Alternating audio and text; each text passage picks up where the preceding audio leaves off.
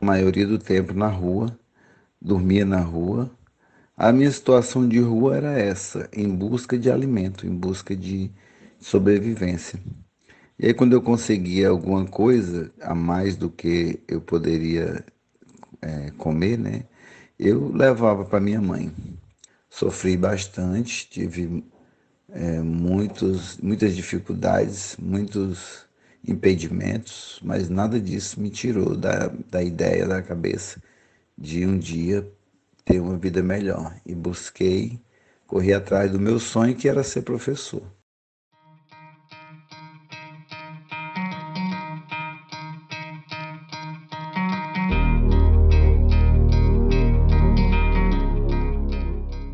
Olá, eu sou Fabiola Junqueira e este que você acabou de ouvir é o Raimundo Ferreira Rodrigues, doutorando em Educação pela Universidade Federal do Tocantins. Ele também é professor do ensino fundamental em Palmas. Hoje vamos falar sobre aporofobia e as dificuldades enfrentadas pela população em situação de rua. E eu sou a Fernanda Capovilla para fazer esse episódio, também falamos com o padre Júlio Lancelotti, responsável pela Pastoral do Povo da Rua em São Paulo, e com a arquiteta Débora Raquel Faria.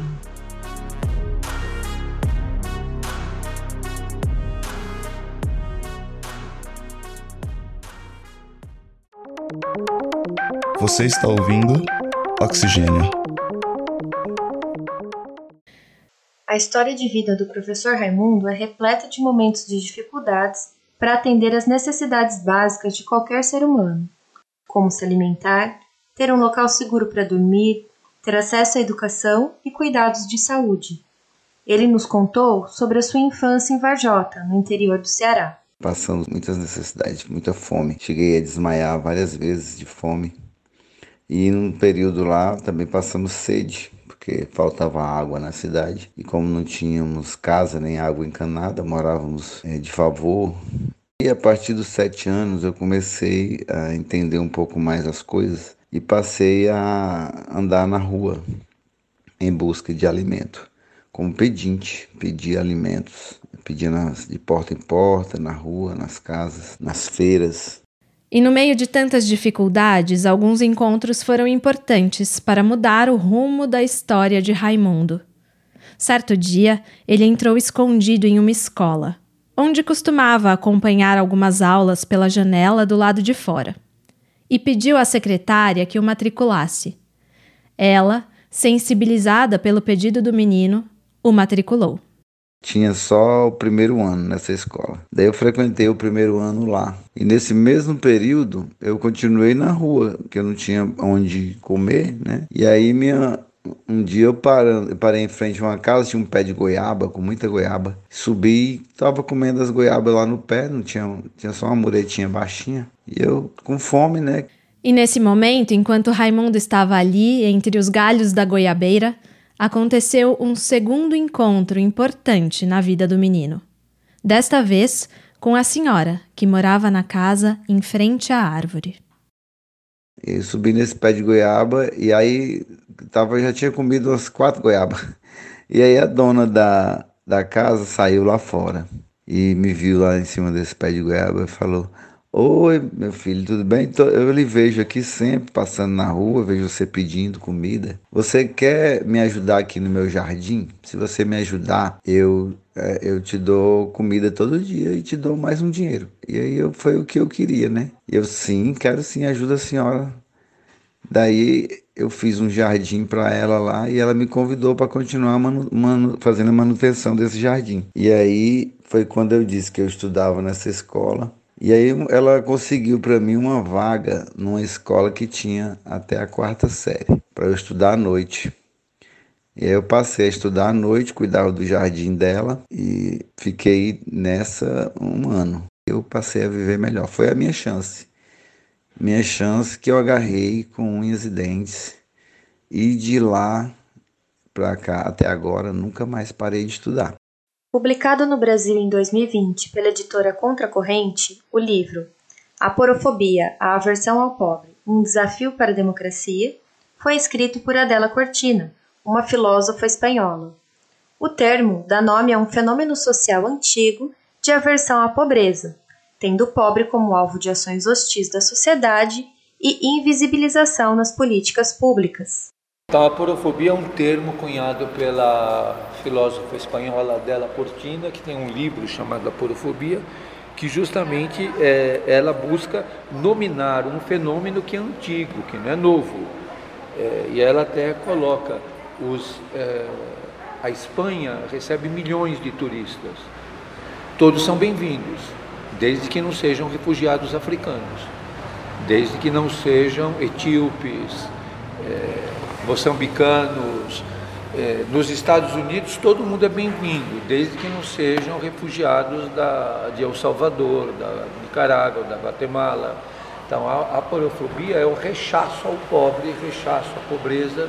Este é o padre Júlio Lancelotti, pároco da paróquia de São Miguel Arcanjo, localizada na Moca, em São Paulo. Desde 1986, o Padre Júlio realiza trabalhos voltados à proteção e cuidados à população de rua. Nem todo negro é, é rejeitado, mas se ele for pobre, uhum. o Pelé não é rejeitado em lugar nenhum, porque ele tem, tem dinheiro. Então, é, a parofobia é uma, não é uma determinação biológica, ela é, não é escolhida e não é também uma, uma coisa uh, determinante. Por exemplo, se é a pessoa indígena, se a pessoa é negra, não, mas se a pessoa é pobre. E também a parofobia, ela tem a marca da pessoa que não te dá retribuição. Se ele é um moçambicano rico, ele vai ser bem-vindo. Mas se ele é pobre, não. Em decorrência da crise socioeconômica e do aumento da desigualdade social deflagrada pela pandemia da Covid-19, a quantidade de pessoas compartilhando abrigos, barracas e calçadas na cidade de São Paulo aumentou consideravelmente nos últimos anos. De acordo com o Censo da População em Situação de Rua, feito pela Secretaria Municipal de Assistência e Desenvolvimento Social da Prefeitura, no final de 2021, a cidade contava com 31.884 pessoas sobrevivendo nessas condições. Este número pode estar subnotificado, considerando as dificuldades de realização dessa pesquisa. Para entrevistar o padre Júlio Lancelotti, fui até sua paróquia na manhã de uma terça-feira, em março. Todos os dias ele celebra a missa às sete horas da manhã e em seguida caminha, acompanhado por voluntários, empurrando seu carrinho abastecido de pães e outros alimentos pelas ruas da Moca, até o Centro Social Nossa Senhora do Bom Parto, onde acontece diariamente a distribuição do café da manhã. No dia em que estive lá, foram atendidas mais de 500 pessoas que receberam pães, bolos, máscaras e itens de higiene pessoal. Enquanto caminhava pelas ruas, o padre foi abordado diversas vezes por homens e mulheres que pediam a bênção, pediam ajuda para alguma situação específica ou agradeciam pela solução de alguma questão.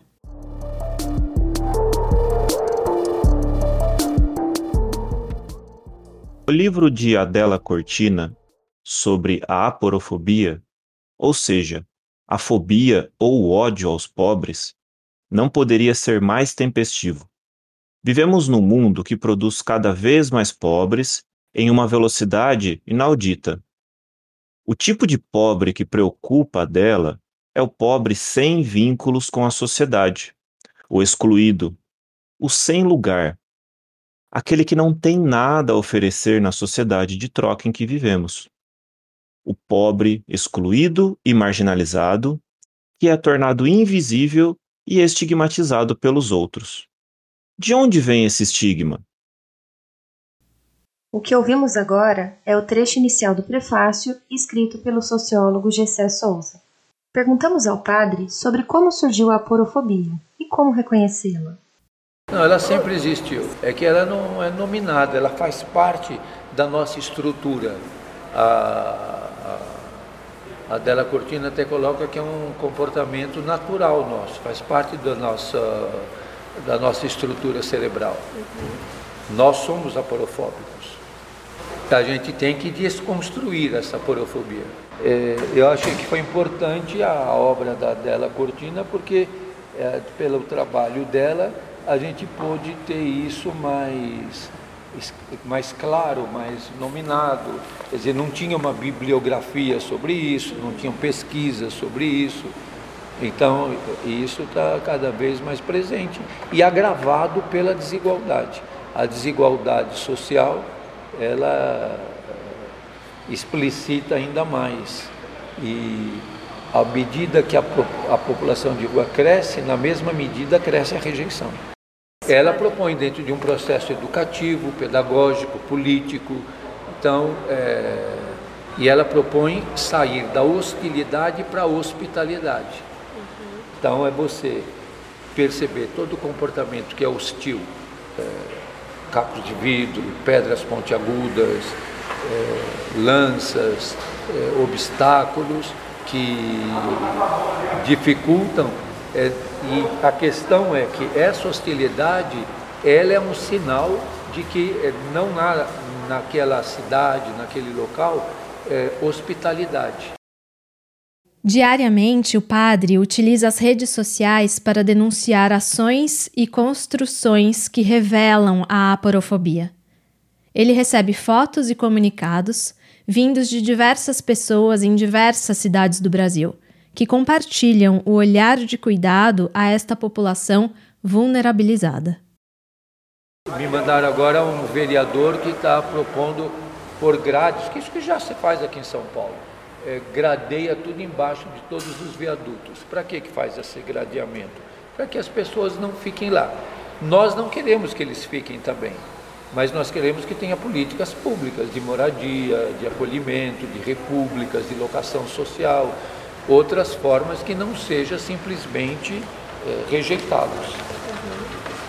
hostilizá-los. A, a, grande questão é que nós vivemos é, na hostilidade.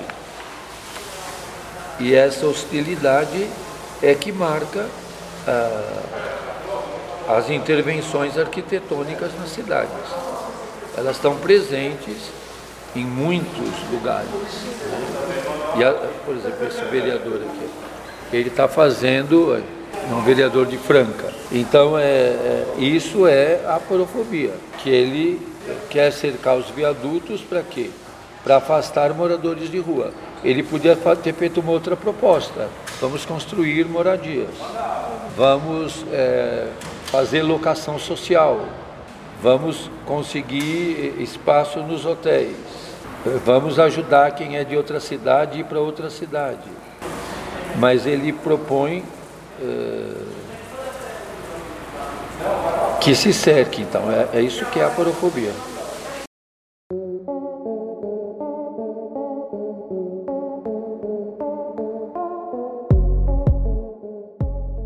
Fica claro na história de Raimundo que as oportunidades de trabalho, cuidado e educação surgiram por meio de ações individuais, de pessoas comuns sensibilizadas com sua precária situação. Se aquela senhora que morava em frente à goiabeira ou a funcionária da escola que o matriculou tivessem apenas o afastado dali, ameaçado ou simplesmente ignorado o menino, será que a vida deste professor seria a mesma? Educação, saúde, alimentação, trabalho, moradia, segurança e assistência aos desamparados são alguns dos direitos sociais do artigo 6 da Constituição Brasileira, que vale para todos os cidadãos, sejam eles pobres ou não. Na história de vida de Raimundo, alguns desses direitos foram possíveis por sorte ou ação do acaso e não por meio de políticas públicas que deveriam garantir tais direitos.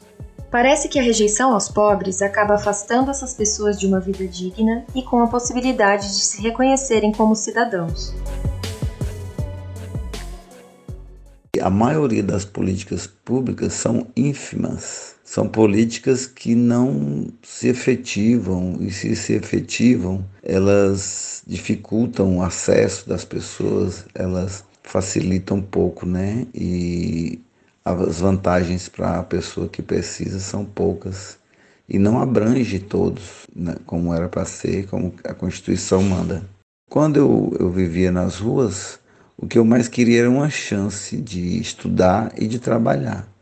Eu não queria só ganhar das pessoas, eu não queria ganhar só um prato de comida ou um dinheiro para eu comprar uma comida. Eu queria uma oportunidade para estudar, uma oportunidade para trabalhar. Muito tempo depois foi que eu consegui, mas com muita dificuldade. É, alguns programas sociais são muito importantes, né, como o, o Bolsa Família era, agora esse novo que substitui o Bolsa Família, mas isso aí é coisa rápida, paliativa, né? É, o governo tinha que oferecer linhas de de trabalho, oferecer incentivo às empresas para contratar pessoas em situação de rua. Isso sim seria ideal.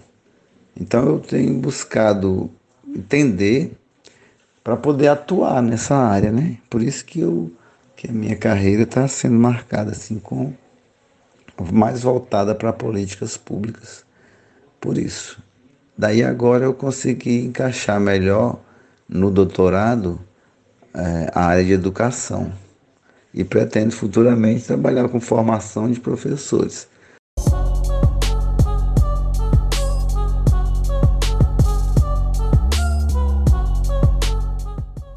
A cidade não é democrática, não é para todos. Aqui, o padre Júlio novamente, destacando a aporofobia retratada na arquitetura do ambiente urbano. Mas são as intervenções, é, as intervenções hostis, principalmente na arquitetura.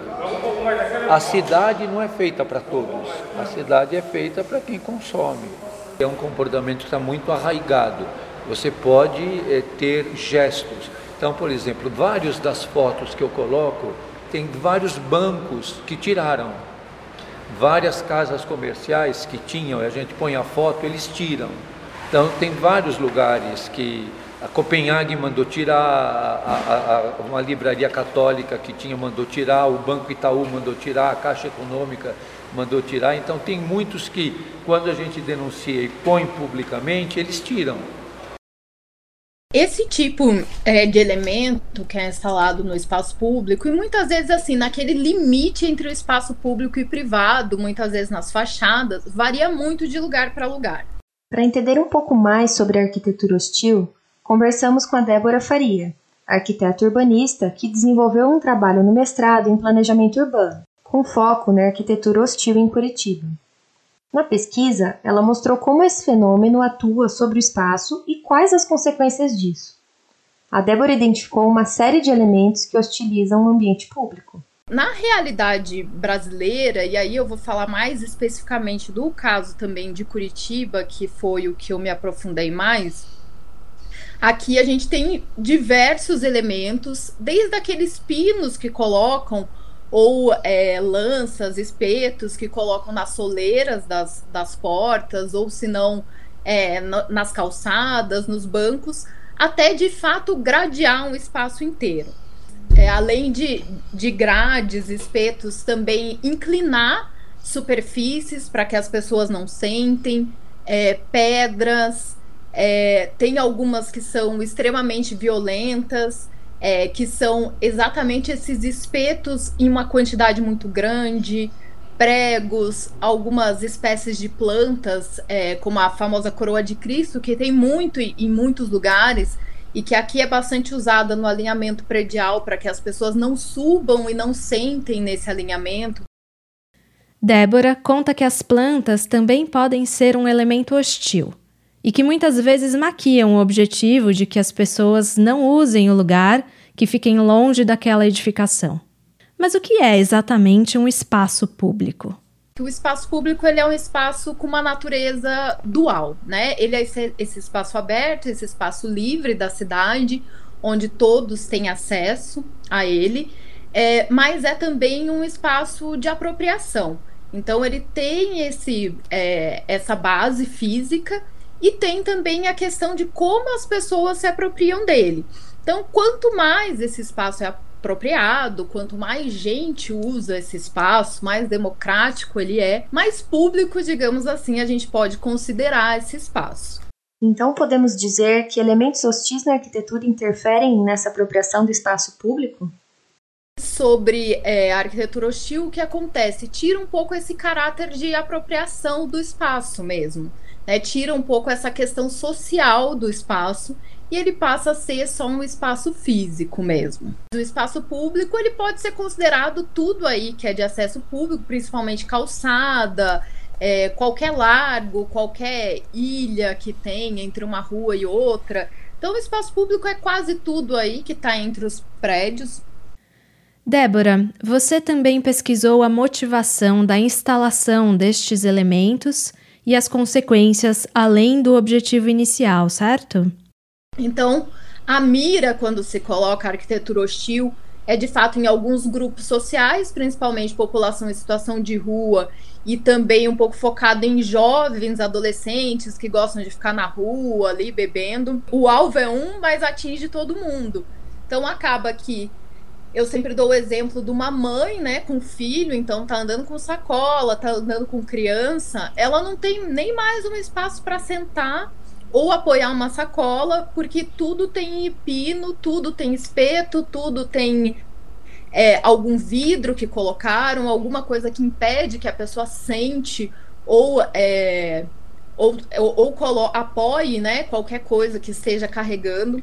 Então, todo mundo acaba sofrendo. E mesmo quem trabalha no, no centro da cidade quem trabalha em edifícios ou mesmo quem trabalha é, no espaço público, mesmo camelô, vende outros vendedores, também ficam é, com uma infraestrutura pior para o trabalho deles. A violência e insegurança urbana podem servir de argumentos para a instalação de elementos hostis. Mas será que faz sentido? Que, na verdade, tem muito menos a ver com uma questão de segurança urbana é, e muito mais a ver com a porofobia, digamos assim. Porque é, a pessoa dormir ou beber na sua soleira ou beber próximo à sua residência não quer dizer que exatamente ela esteja é, praticando algum crime. Né? Essa pessoa ela dorme na rua. Não exatamente é, se prova uma relação de que essas pessoas oferecem é, alguma ameaça urbana relacionada a furto, a roubos ou que é a população de rua que cometa mais esses crimes nas regiões centrais. Então tem muito mais a ver com realmente não ter essas pessoas ali. O fato de não querer essas pessoas por perto, na soleira da porta, na calçada da casa, tem também uma relação com a sujeira, com urinar em espaço público, deixar o lixo jogado, mas, às vezes, se usa a justificativa da segurança pública da violência. Mas isso não se justifica, tem muito mais uma relação com o tipo de pessoa que está mais no espaço público de, e que nos centros da cidade são mais as pessoas pobres que dormem né, no espaço público. É, então tem muito mais a ver com a classe social, com essas classes mais vulnerabilizadas, do que exatamente com segurança. E aí que a gente vê essa cultura né, do medo é, dos pobres, do medo dos desfavorecidos é, acontecendo. Para a pesquisadora, um caminho possível para reverter a hostilização dos ambientes urbanos é o diálogo. Então, na minha opinião, é, é, exatamente o diálogo que tem que acontecer é com várias partes da sociedade civil e com o poder público para que primeiro é, os entes privados eles não fiquem é, responsáveis por resolver um problema público até porque eles não conseguem você expulsa uma, uma pessoa em situação de rua de um lugar ela vai para o outro ela não vai evaporar esse problema ele continua é, acontecendo. É, então, tem que ter políticas públicas de habitação e de geração de renda para essas pessoas que dormem na rua. E tem que existir um diálogo também é, para que as pessoas que acham que é o melhor caminho é colocar a arquitetura hostil participem mais de um diálogo, de um debate é, e que é, se envolvam com outras alternativas de é, resolver o problema.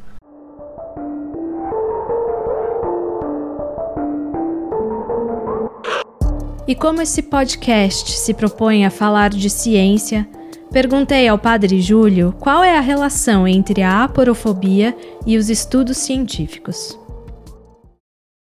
Todos os saberes podem ajudar a, a, a ter metodologia, propostas, propostas de habitação sustentável, propostas de novas formas de moradia, é, propostas de processos pedagógicos de superação da porofobia, tudo isso pode ser feito. O professor Raimundo também destaca a educação como um elemento importante no combate à porofobia. A Dela Cortina tem propriedade para falar, né? ela entende.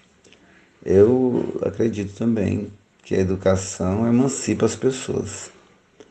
É, vai, ajuda muito, né? No meu caso, como situação, quando eu vivi situação de rua, a educação me ajudou a galgar novos níveis na escolaridade e melhores condições de vida. Para quem desmaiava de fome, né? passava fome, passava tanta necessidade, privações, até sede por não ter água, é, privações de roupas, calçados, é, alimentos, e de repente ela consegue uma formação pouca, mas que já lhe dá é, condições de trabalhar, isso aí já é um amparo grande para a pessoa. Então a educação emancipa sim. E emancipa intelectualmente, espiritualmente, porque a pessoa vai buscar espiritualidade quando ela começa a entender as coisas, né? começa a entender que, que ela precisa é, saber agir e saber é, conhecer o outro, conhecer as dificuldades do outro.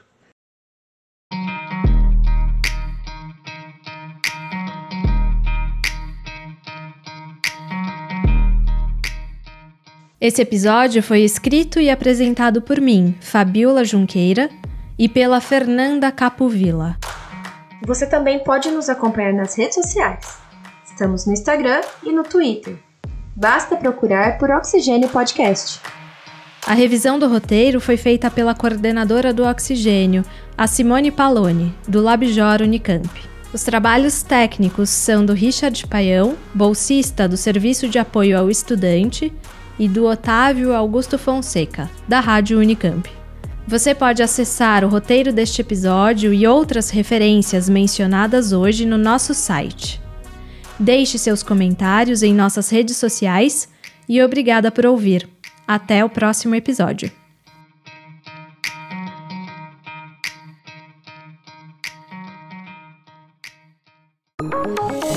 Oxigênio.